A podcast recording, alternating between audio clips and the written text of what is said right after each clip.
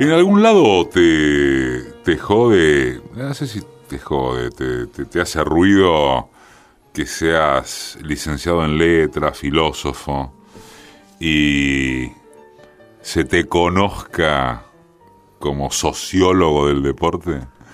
Mm, a veces sí, a veces no. A ver, la, la, la mezcla es esta. Una que hay una trampa en esa filosofía, y es que los anglosajones a todo le ponen doctor en filosofía, doctor of filosofía, aunque hayas hecho un doctorado en sociología, en antropología o en biología molecular. Este, entonces es mentiroso el título, por lo tanto la filosofía ahí no, eh, no la puedo correr, digamos. Eh, más, eh, más loco es esto de que estudié literatura, nunca estudié sociología y me, tengo un doctorado en sociología, digamos, ¿no? A veces, a veces jode porque sí, la etiqueta es medio como que te condena, digamos, ¿no? Este, eh, te, llaman para hablar de solamente ciertas cosas, porque se supone que solamente sabes cómo salió Villadalmine contra Deportivo Campasere. Eh, por otro lado, a pesar de que ya llevo varios años tratando de hacer otras cosas, de publicar otras cosas, etcétera, etcétera, nada, eh, a veces digo con que vivo de rentas, eh, digo, la, la, cuestión de que te invitan a, ciertos lugares, que, y que eso tiene sus ventajas, digamos, ¿no es cierto? Un clásico. Ya un clásico. Ojalá que una renovada costumbre como ritual del despertar dominguero.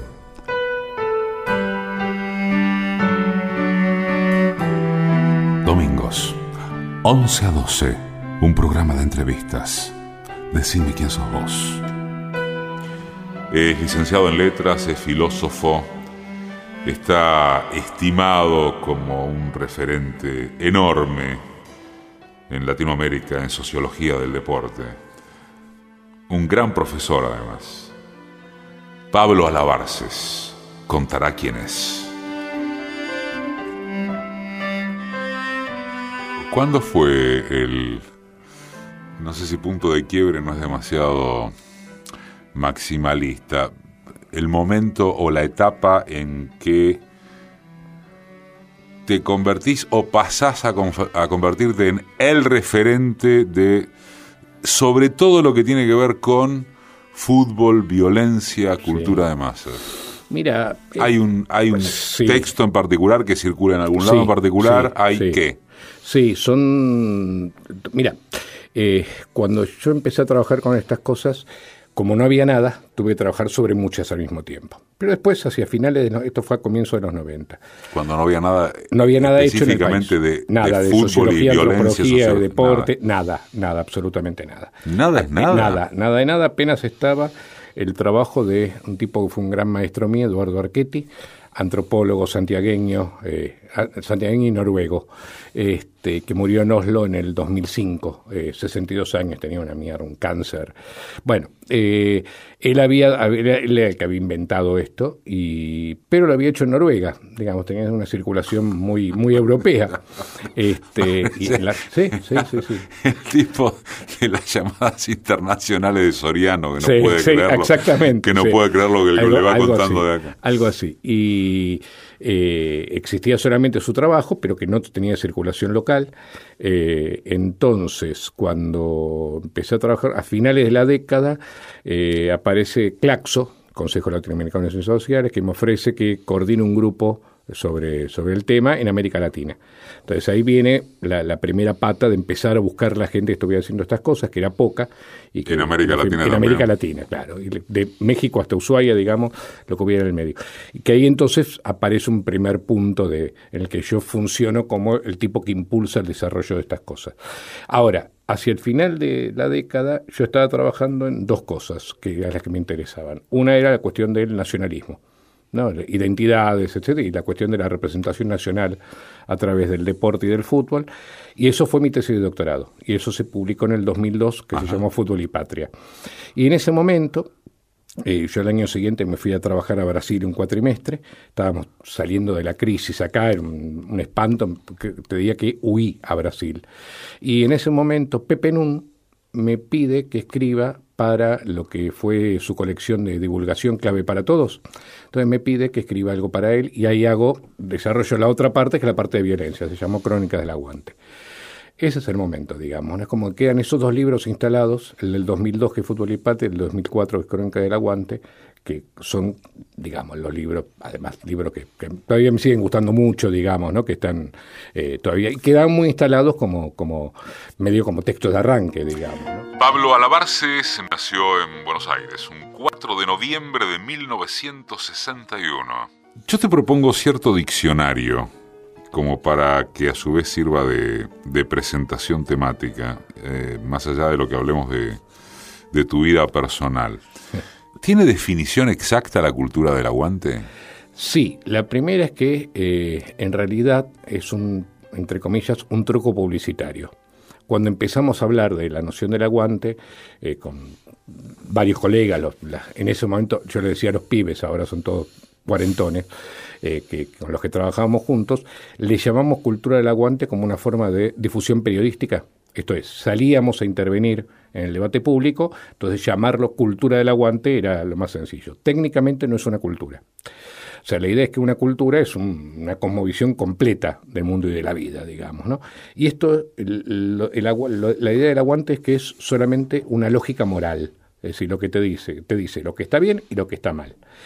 Dentro de eso, lo que parece es que lo que está bien son cosas que para eh, cierta lógica dominante, digamos, están radicalmente mal. Por ejemplo, pelearse. En cambio, para el interior de la lógica moral del aguante, pelearse no solamente está bien, sino que inclusive es hasta obligatorio, porque vos tenés que defender el honor de tu comunidad y tenés que defender además tu condición de hombre. Sos hombre si te peleas, si no te peleas dejas de ser hombre y pasás a ser puto, ¿no? porque como la opción es, es un binarismo puramente masculino, no es que sos hombre o mujer, sino que sos hombre o no hombre. Por lo tanto, metafóricamente, pasás a ser puto. Eh, a grandes rasgos, la lógica del aguante consiste en eso. Lo que, lo que no se. Nunca. Nos ha costado mucho convencer a alguien y hemos convencido a muy pocos. En la idea de que eh, la lógica funciona, funciona en el sentido de que explica las acciones y les, les, les organiza las acciones a los actores. Esto es, la gente que se pelea eh, por cuestiones futbolísticas está absolutamente convencida de que hace lo correcto, no de que hace lo incorrecto. Al mismo tiempo es un juego complicado, ¿no? Porque eh, especialmente los más activos, los militantes, los, miembros de las barras, eh, saben, por un lado, que tienen que hacer eso porque está bien según su código moral, pero al mismo tiempo saben que está mal para otros códigos morales, digamos, ¿no es cierto? Entonces ellos saben perfectamente que son condenados por ese tipo de prácticas, etcétera, etcétera. Pero que también, y, y esto es lo más costoso de hacer entender, que no se trata de ciertos sujetos excepcionales, sino que en realidad la lógica del aguante organiza toda la cultura futbolística. Es decir, no está bien que vos te pelees si vos no estás entrenado para pelearte, pero está bien que haya otros que se peleen por vos. O sea, que actúen en tu delegación, ¿no es cierto?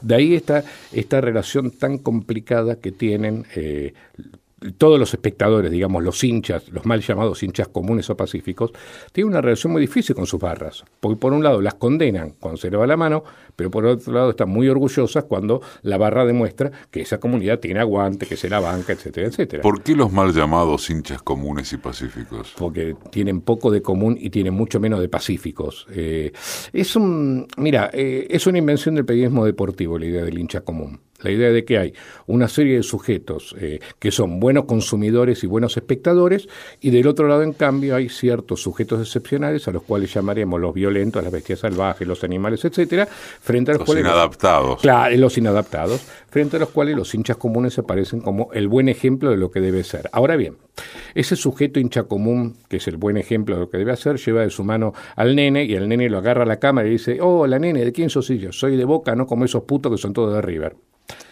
Es decir, los hinchas comunes, en realidad, los mal llamados hinchas comunes, reproducen minuciosamente toda la lógica en función de la cual hay otros especializados que se pelean. Lo que no hacen es reproducir la violencia física, digamos. Eh, porque no están entrenados para hacerla digamos, ¿no? Entonces hay no porque no quisieran. No porque no quisieran, exacto. En determinados hay, hay una, un ejemplo que a mí siempre me pareció maravilloso. En el 2000 y poco, 2005, 2006, 2007, 2007 creo que fue, eh, un, enfrentamiento de hinchas de Nueva Chicago con hinchas de Tigre, eh, Nueva Chicago se va al descenso, Tigre asciende, y ahora se me, se me fue el nombre de la víctima, un hincha de Tigre, eh, y Fernando Dadario, periodista de Página 12, publica una contratapa fantástica en la que cuenta que estaba por Mataderos ese día y que entrevista a un, un vecino, un señor mayor, que le dice, uy, viste el espelote que se armó, qué mal que estuvieron los muchachos, nos van a suspender la cancha, nos van a mandar el descenso, hace una pausa y dice,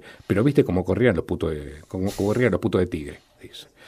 Eh, Marcelo Cejas, me apunta. Marcelo Cejas, exactamente. Marcelo Cejas. Exactamente. Marcelo Cejas, que a todo esto además, pocos días después Tigre festeja su ascenso. Claro. Y en el festejo va el hermano de Marcelo Cejas llevando como eh, bandera la camiseta de Tigre manchada con la sangre del hermano. ¿No? exhibiéndola. Entonces, no aparece eso como momento de duelo y recogimiento, sino que lo que había que hacer era mostrar el, martirio del hermano como parte de la ofrenda del, éxito.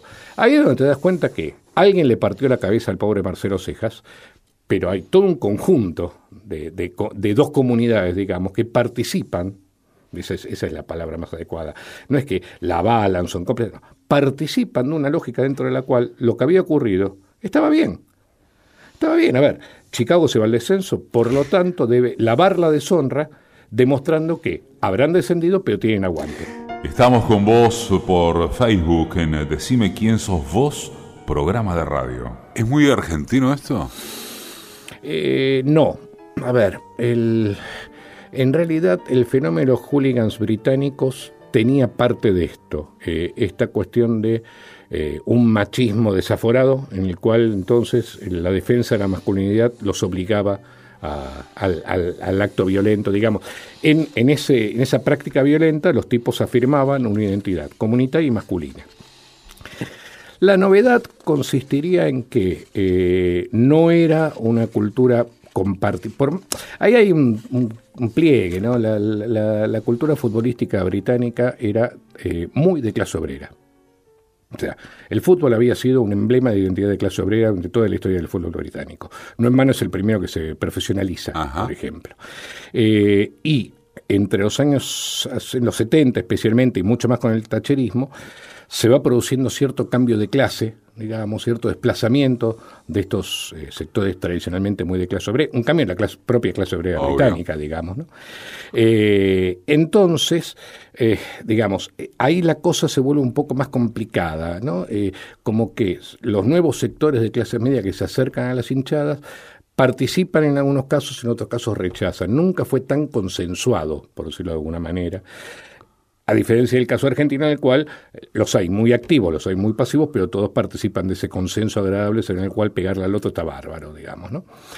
Ahora, la otra novedad, y eso sí es muy argentino, es cómo eso se transforma en mercancía. Es decir, el momento en el cual un grupo muy especializado además utiliza la violencia como moneda de cambio. ¿eh? Te doy, me das.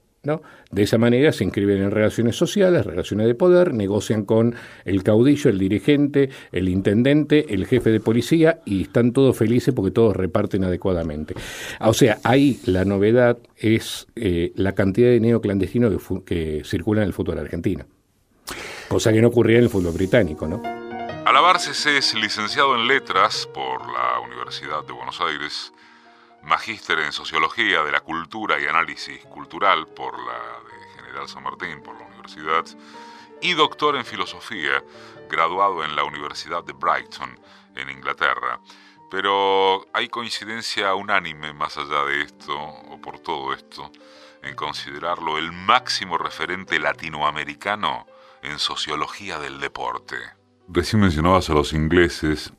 Leía en alguna nota que te hicieron algo que contás que los ingleses decían, que no es aplicable, creo, solamente a, a la cancha, al fútbol, este, fútbol y sociedad, pero específicamente al espectáculo, sino también al, al, rock o a los espectáculos masivos.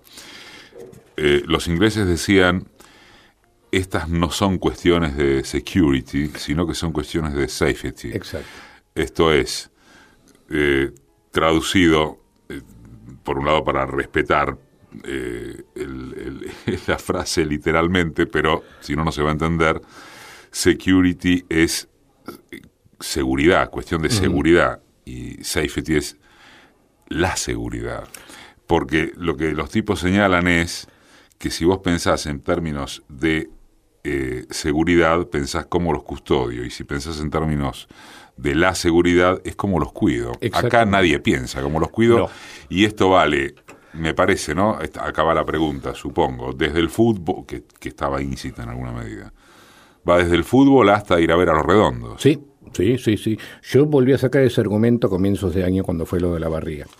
Eh, el, todo el diseño de, del aparato que custodia o acompaña un recital de, del Indio Solari está en términos de son una manga de animales, por lo tanto tenemos que cuidarlos para que no maten a nadie.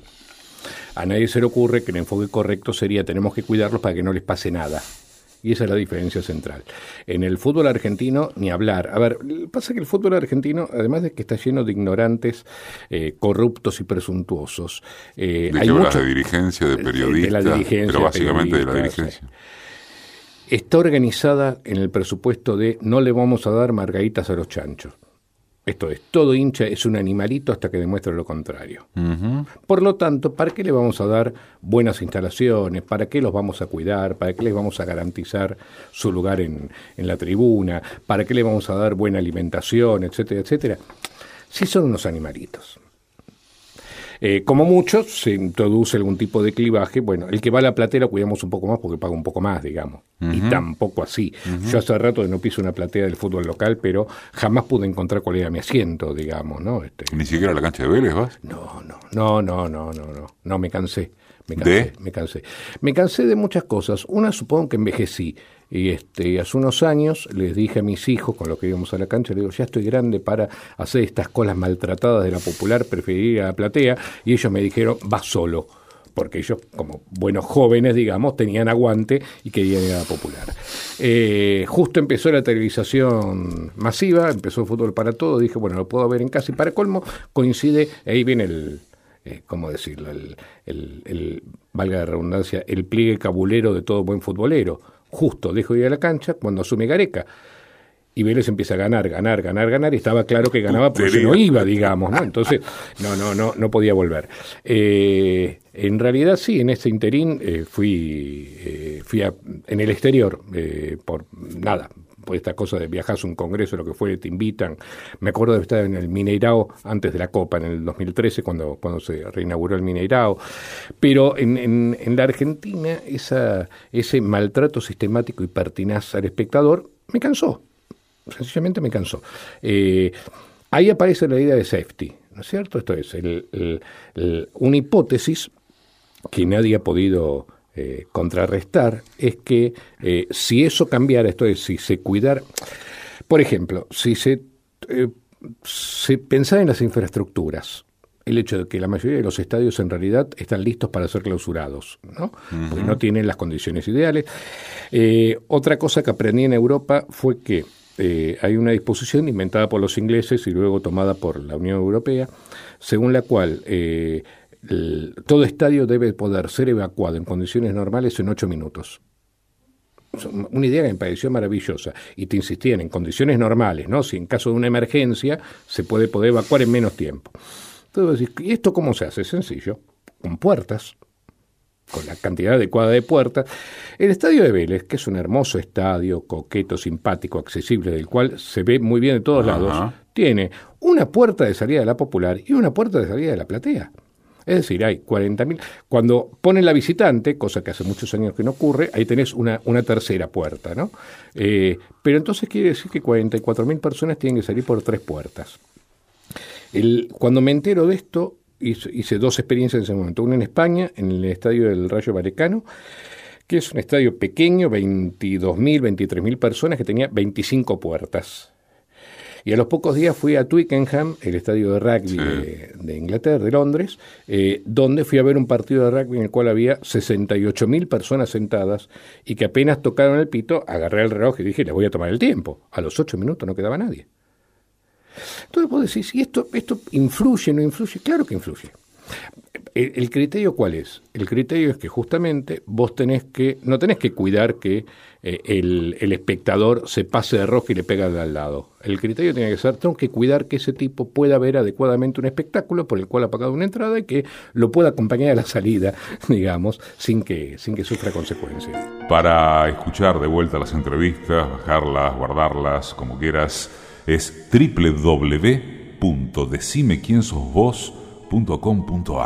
¿Cuándo te empezó a interesar?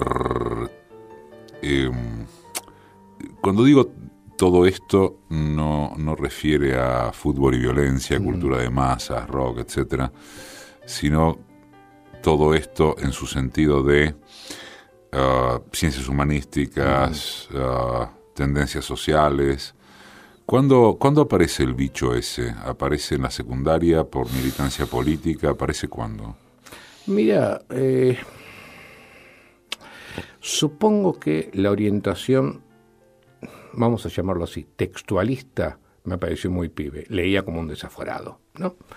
Este, ¿Venía de familia? No, no, no, no, no, no. no eh, en realidad, soy el, primer universitario de, las dos familias, la familia paterna y materna.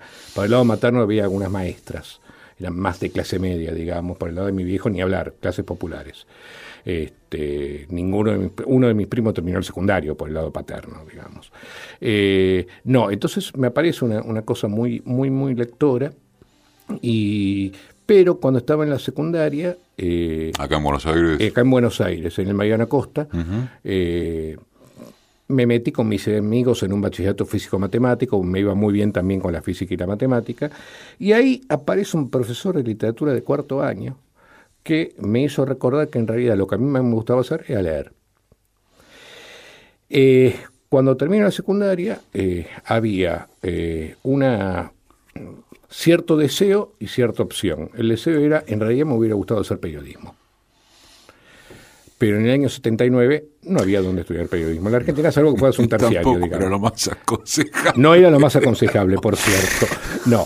Este, entonces opté por letras.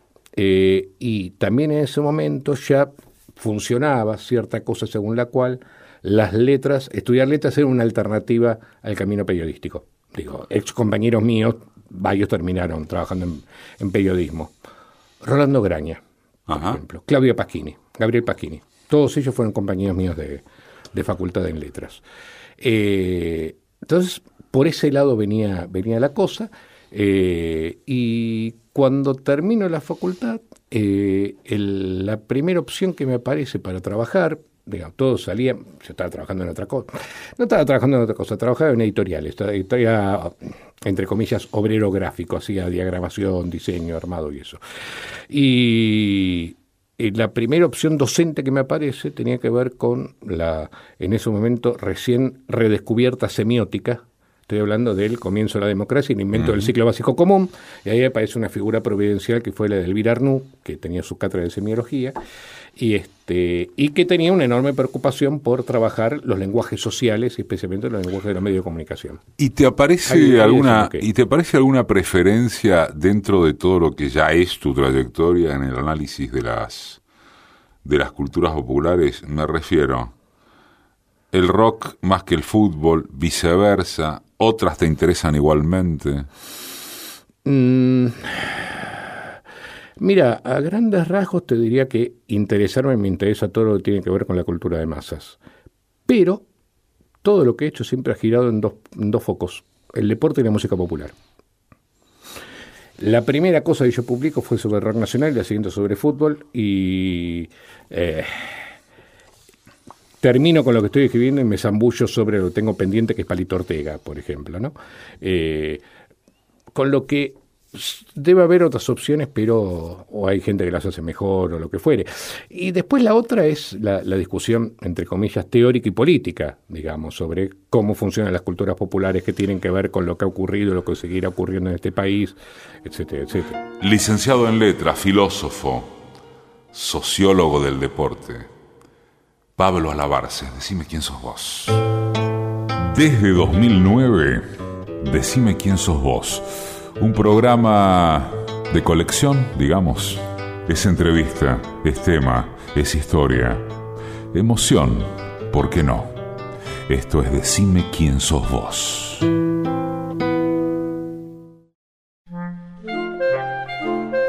Ojalá que una renovada costumbre como ritual del despertar dominguero. Radio Pública, domingos. Un clásico.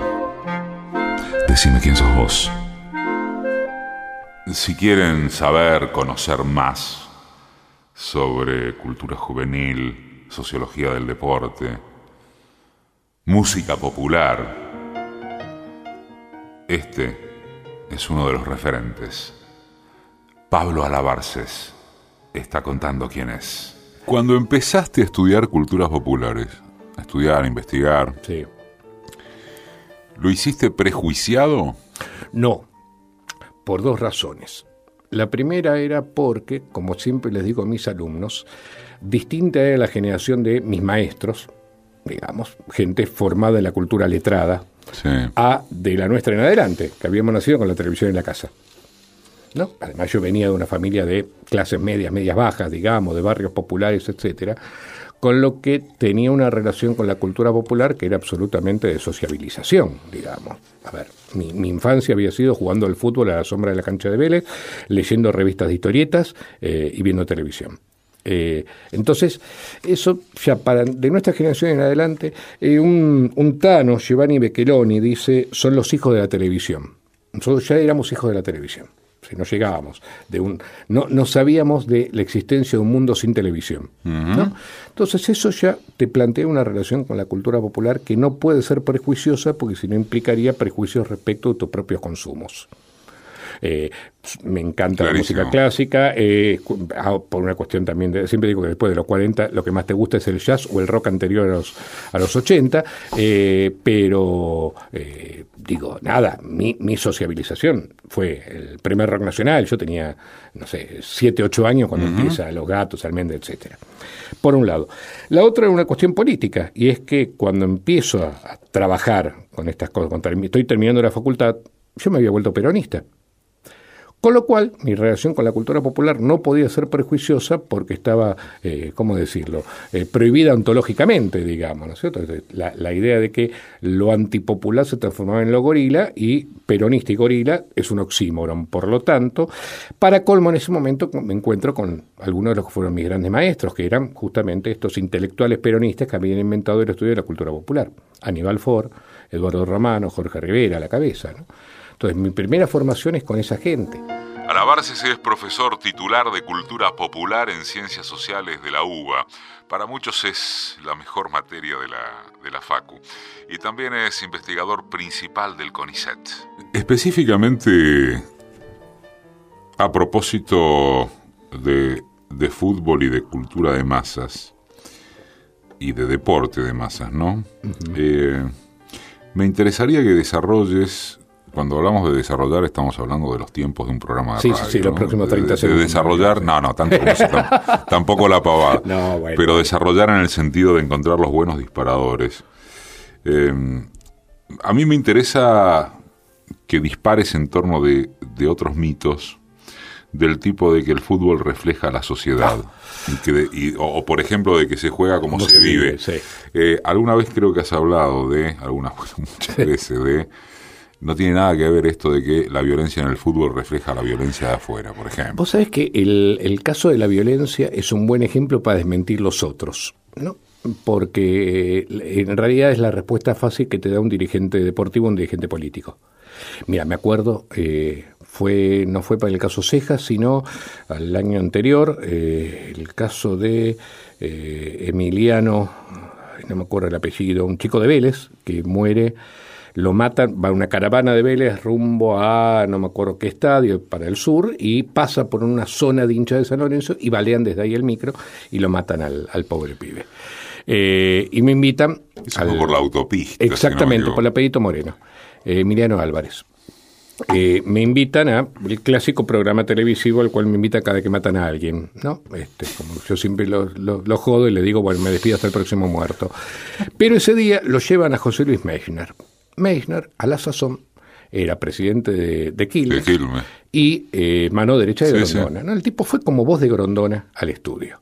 Eh, nos maltratamos mutuamente eh, y Meisner... Al aire. Al aire, al aire. Y Meisner me dijo, estoy cansado de que nos tiren, nos tiren los cadáveres en la vereda de la AFA. Yo pensé que estaba cansado porque ya eran muchos, digamos, ¿no? En este caso es como un ladrón matando una cajera de supermercado. No tiene nada que ver con el fútbol, es problema de la inseguridad. Pocos años después se probó que el, asesino había salido a disparar, molesto porque una caravana del equipo rival atravesaba su territorio. Es decir, era una muerte claramente organizada por el fútbol. El argumento de que la violencia en el fútbol eh, es un reflejo de la violencia social queda desmentido porque eh, no hay ningún tipo de correlación, nunca vas a encontrar una correlación entre datos de eh, violencia urbana y datos de violencia futbolística. No es que crece la violencia urbana, crece la violencia mm. futbolística, crece la miseria y la desocupación, crece la violencia. Vos sabés que no hay ninguna correlación, nunca se puede encontrar.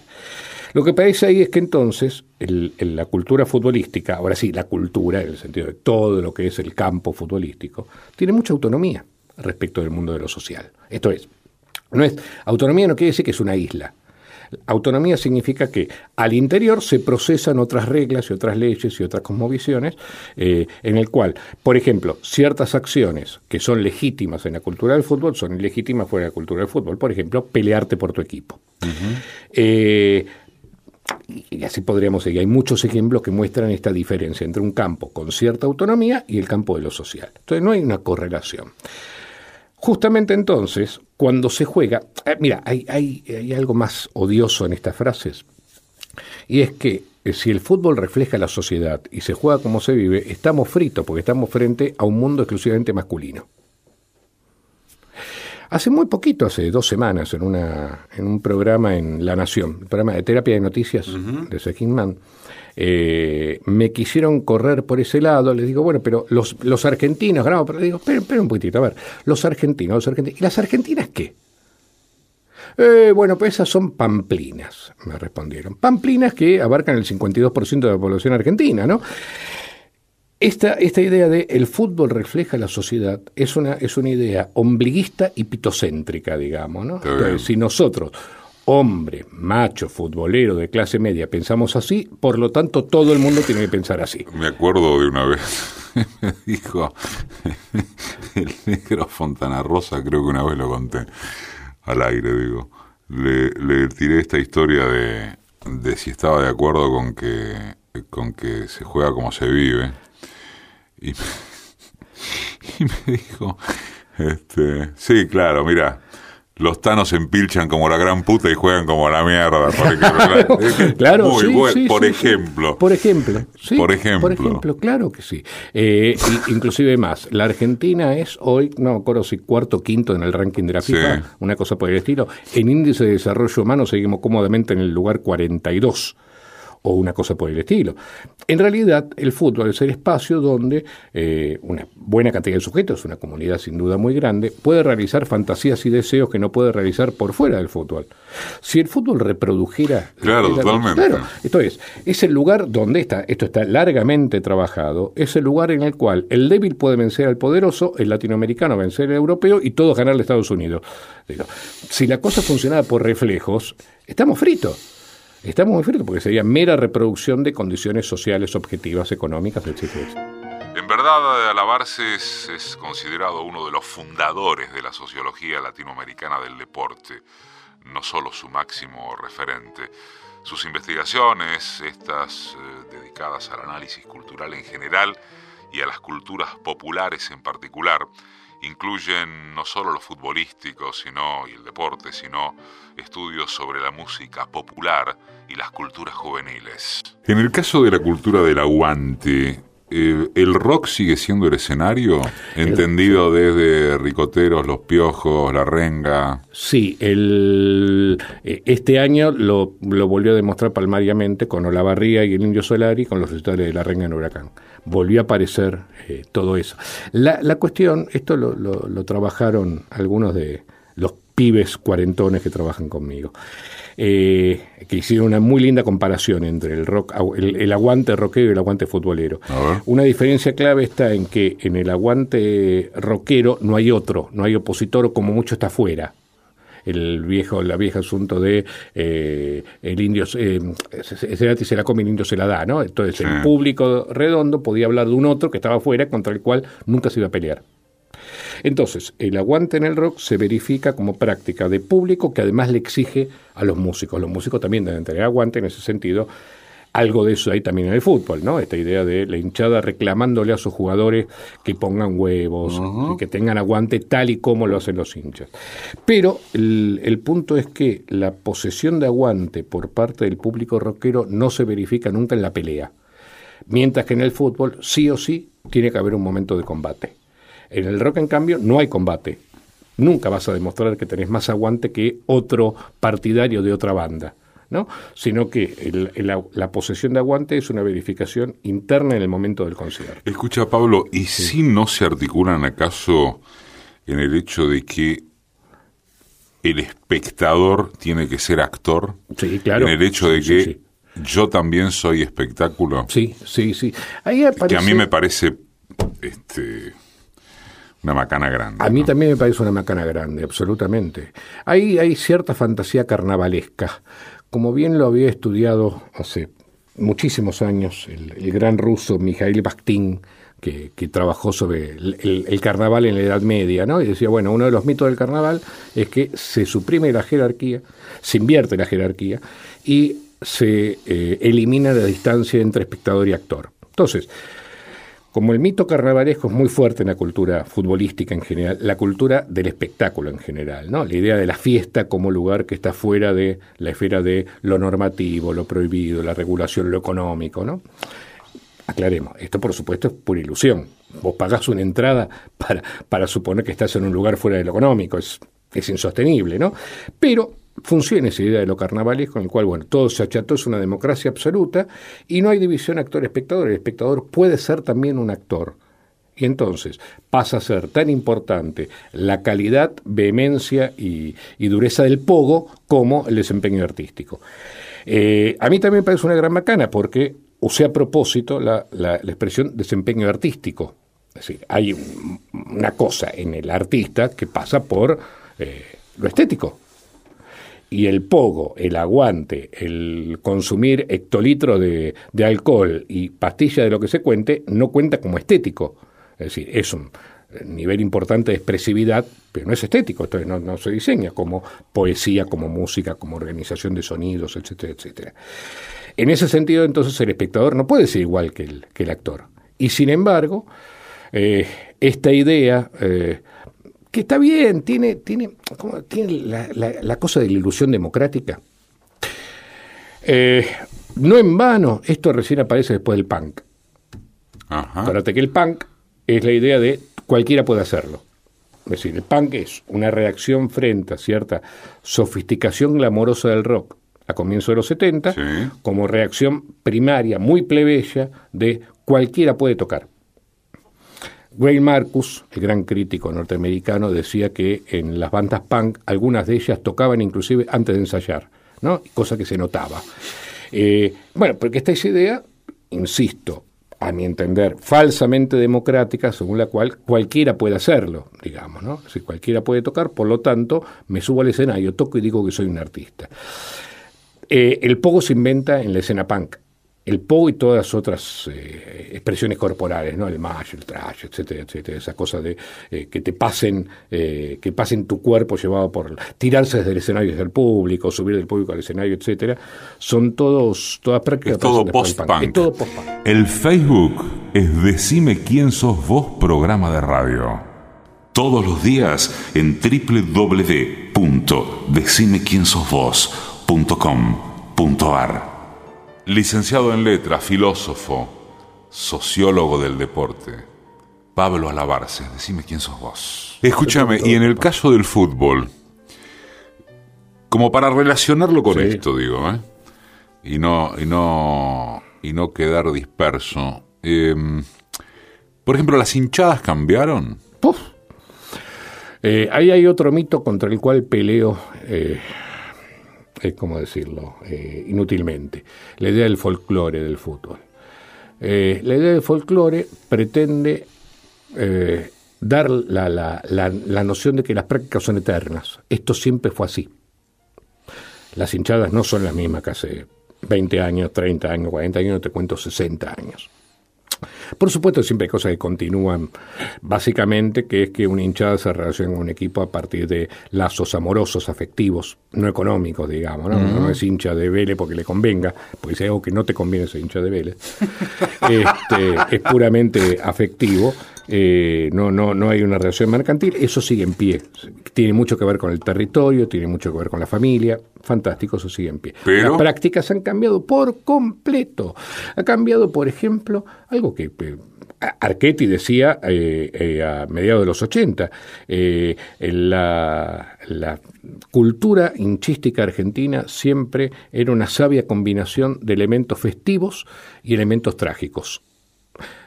Desde mediados de los 80, Arquete decía, los elementos trágicos han desplazado a los festivos. Entonces desaparece la idea de, eh, de la burla, de la risa, de la fiesta, para ser reemplazado por cierta cosa trágica de ganar o morir. ¿Por qué desde mediados de los 80? Eh, ¿O por qué se estimaría que desde mediados de los 80? Yo alguna vez dije que tenía que ver con cierto cambio muy fuerte que se había producido durante la dictadura. Eh, por un lado, cuestiones hasta te diría logísticas, que es la relación, la, trama de complicidad entre barras y dirigencias políticas, territoriales y deportivas se produce en esos años. En esos años es cuando esto adquiere características de clandestinidad, de negociación, de, transacciones purias, digamos, ¿no? Por un lado. Por otro lado, esto ya es muy, es una idea muy general, la idea de que la dictadura había trastocado, digamos, la relación de la sociedad con la violencia. Es decir, el momento en que la violencia, y esto es un viejo credo liberal, no es un invento marxista, ¿no? El monopolio legítimo de la violencia lo tiene que ejercer el Estado. El momento que ese monopolio legítimo de la violencia había sido eh, cooptado, digamos, había sido cedido gentilmente a instituciones paraestatales, esta sociedad había pasado a tener una relación espantosa con la violencia, ¿no? Este, espantosa para decir rápidamente nada, esto que todavía hoy estamos experimentando en torno de el caso de Santiago Maldonado. Esto es, si vos te encontrás con que hay un porcentaje de la población dispuesto a asegurar que el pobre pibe está bien muerto porque estaba cortando una ruta, eh, eso quiere decir que tenemos una relación eh, muy poco liberal con la violencia estatal. Como profesor visitante y conferencista, Pablo Alabarces estuvo invitado en universidades e instituciones académicas de Brasil, Chile, México, Ecuador, Colombia, Uruguay y Gran Bretaña. Eh, y, después, ¿qué se profundiza? Porque más allá de fijarlo en los mediados de los, a mediados de los 80, un poco después, eh, hay una suerte, y esto yo creo que va, a ser entendido hasta por, por quienes, de quienes nos escuchan o no, no, no, gusten del fútbol. La agresividad de las hinchadas en, sus cánticos. Exacto. Bueno, es un tema. Perdóname, eh, y, ahí, vos fíjate que desaparecen los cánticos burlescos y en cambio son todos agresivos. Bueno, no solamente, sí, y cada vez más, ansiosos, digo, el, esta tarde cueste lo que cueste, tenemos que ganar te aparece a los 15 minutos de empezar un partido. Y a veces te a los 15 segundos. Claro, eh, pero me refiero a, e incluso con equipos que están bien posicionados. Y te voy a poner otro ejemplo que, que, se me ocurre en este momento. Vos hablabas este, con cita de tercero de aquello de que el fútbol siempre fue este, una combinación del elemento festivo con el elemento trágico. Me parece que también había un elemento de respeto por la estética. No quiero añorar ni, cosa por el estilo, pero eh, yo he, visto de chico salir a un gran zaguero que tuvo Boca peruano, que era un tipo que no le pegaba una patada. Julio Meléndez. Julio Meléndez. Lo vi salir aplaudido por la San Martín de River. Yo en la cancha de Boca vi salir con respeto a Francesco y que se aplaudiera a Bocini. Al loco Gatti Sí, sí. Lo aplaudían todas las hinchadas. ¿Cómo desaparece eso? Yo, el loco Gatti es uno de los arqueros de mi infancia. Con esa gorra y esos pantalones, y sos el arquero del circo de Marrone. le gritaban a las otras hinchadas. Y vos fíjate que en el cántico... Bueno, pero no era, no era, Claro, pero no exacto. era, eso no es un arquero, es una puta de cabaret. Exactamente. La cosa era la, la- la burla, la gracia, digamos. Eh, mira, eso, yo creo que no se, no se puede datar. Eh, eh, para mí esto, es- estos cambios aparecen muy claramente a mediados de los, empiezan a aparecer muy claramente a mediados de los 80 y ya a fines de los 90 están definitivamente instalados. El otro, el mejor otro es el otro muerto, digamos, ¿no? Y de ser posible, vos recordarás en el año 82-83 cuando desciende San Lorenzo. Sí. Eh, 81 81, desciende 81, San exactamente. Eh, los lamentos de Soriano en, en humor, escribiendo desde, de, desde Bruselas, ¿no? Eh, y, y San Lorenzo vuelve maravillosamente. ¿no? Ajá. Eh, y- Llena todas las canchas, una, una la- vuelta la- la- y la cancha épica de, la fue y cancha la de Vélez, de Vélez. especialmente, claro. El último partido, cuando San Lorenzo está por ascender, el comisario de la 44, la comisaría que tiene incumbencia en Vélez, dice estos tipos les voy a cagar la vuelta olímpica. Entonces manda el escuadrón a provocar la hinchada y se arma un desborde, pero de proporciones, ¿no? Este, Dice el comisario de la Sí, 44. Sí, sí, sí, sí, sí. Esto ya ha sido contado varias veces. Eh, al año siguiente desciende Racing y me acuerdo que, eh, no me acuerdo quién publica una nota diciendo, como hincha de Independiente me alegro por el descenso y ahora pido por favor vuelvan ya. Porque la idea es que, Claro, claro, vos no existís. sin el otro no Sin el otro no existís. existís. Y ahí vuelvo a lo que quería decir antes. Uno de los cánticos más, eh, más claros en el sentido de lo que estamos diciendo es exactamente ese. ¿Cómo que no existís? Es una, es una, una frase que no puede ser pronunciada en la Argentina alegremente. No existís. Porque remite nuevamente a esa dimensión en la cual la violencia ilegítima se vuelve aquella- la, la violencia legítima se vuelve violencia paraestatal que hace dejar de existir a cierta gente. Y además contradice la cultura futbolística clásica argentina, según la cual, en realidad, si el otro no existe, vos estás frito. No el otro, vos estás frito, porque esto en la antropología lo estudiado largamente. Toda identidad es una relación con el otro. Uno es lo que el otro le deja hacer, digamos, hasta el límite del otro. Eh, entonces, que aparezca ese cántico no existís, que no es folclórico, porque no es para nada folclórico, tiene apenas 25 años. Entre los libros de Pablo Lavarce se cuentan Fútbol y Patria, el fútbol y las narrativas de la nación argentina, hinchadas, resistencias y mediaciones, estudios sobre cultura popular, peronistas, populistas y plebeyos, héroes, machos y patriotas, el fútbol entre la violencia y los medios, y crónicas del aguante, fútbol, violencia y política. ¿Jodió a la televisión Sí. el ensimismamiento con los gestos del técnico, los jugadores que le... Yo creo que sí, que jodió. Eh, a mí no me gusta. Eh, ahí te mando en otra deriva. Eh, siempre sostengo que eh, el hincha de fútbol argentino es un tipo muy presuntuoso que sostiene que sabe mucho de fútbol, sabe más que cualquier otro de fútbol y en realidad sabe poco, porque cuando lo ve por televisión no ve fútbol. Lo que ve son los primeros planos desgarradores de Barros Esqueloto, etcétera, etcétera. La- esa pantalla recortada, ni hablar de ahora cuando te ponen el banner, el socalito abajo con propaganda, sistemáticamente cuando la acción transcurre por el lado izquierdo de la cancha. Eh, el fútbol se ve muy mal, se ve muy mal. La televisión narra muy mal el Eso fútbol. es algo que debió haber cambiado y no cambió. Creo que alguna vez dijiste algo acerca Sí, de esto. sí. El fútbol para todos. Porque cambió. Bueno, la gratuidad, que al fin y al cabo no lo era tanto, pero entendamos Pero de qué estamos hablando. Era, que se, se acaba de terminar. Eh, pero no cambió el sentido de, de relato estético-ético de los partidos, porque también el Estado se concentraba en los gestos de Barros Esqueloto. Absolutamente. Eh, Y no, y no en el juego. cuando el relator de River Belgrano de Córdoba el día que River desciende dice River sale a ganar o morir, eh, eso para un relator es condenable. Cuando ese relator es la voz del Estado Nacional es terrible.